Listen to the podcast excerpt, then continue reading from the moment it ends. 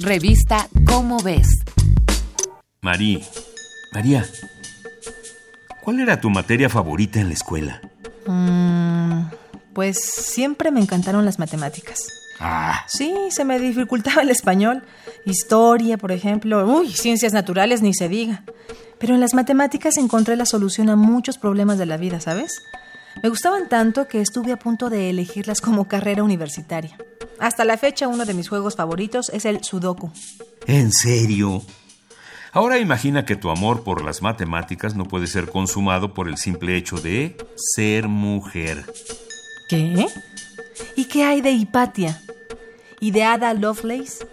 ¿Qué pasa con todas las mujeres de ciencia? Lo sé, a veces el mundo reacciona de forma insólita y aberrante. En el siglo XIX existió una mujer necia cuyo amor por las matemáticas la llevó a hacer grandes aportes. Hablo de Sophie Germain, una mujer autodidacta que ayudó al análisis de aspectos importantes en la ciencia. Claro que la conozco. Gracias al trabajo de Germain, ingenieros como Claude-Henri Navier pudieron mejorar las teorías en materia de elasticidad. Gracias a esto, edificios como la Torre Eiffel en Francia han permanecido de pie después de mucho tiempo. Por ser mujer, Sophie Germain no pudo acceder a la universidad, sí, como lo oyes, así que tuvo que echar mano de su creatividad para poder estudiar. Marie-Sophie Germain nació en 1776 en una familia privilegiada. Siempre mostró talento y determinación para aprender las matemáticas, a pesar de los prejuicios de la época y de su propia familia.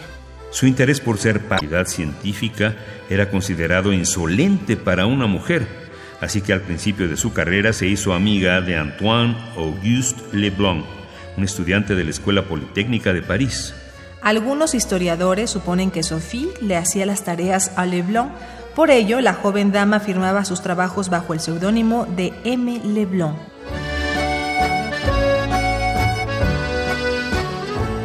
La joven vio una oportunidad cuando la comunidad científica, apoyada por Napoleón Bonaparte, convocó a un concurso para explicar por qué cuando se hacía vibrar una placa de metal con arena quedaban zonas inmóviles.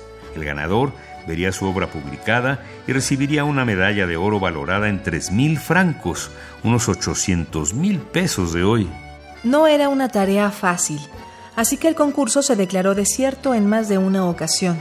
Sophie Germain no paró hasta encontrar una explicación al fenómeno, pero su falta de estudios la puso en desventaja frente a sus adversarios. La increíble agudeza y razonamiento de Sophie la llevaron a hacer teorías erróneas sobre elasticidad, pero fueron referentes clave para escribir grandes tratados en el futuro.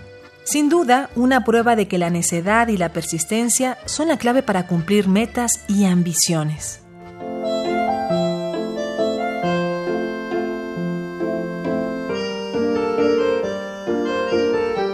Esta fue una coproducción de Radio UNAM y la Dirección General de Divulgación de la Ciencia de la UNAM, basada en el artículo La victoria agridulce de Sophie Germain, de Claudia Hernández García.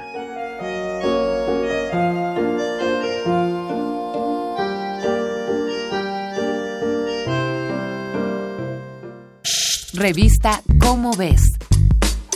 Si te interesa saber más sobre ciencia y temas afines, no dejes de buscar la Cómo ves, que se publica mensualmente.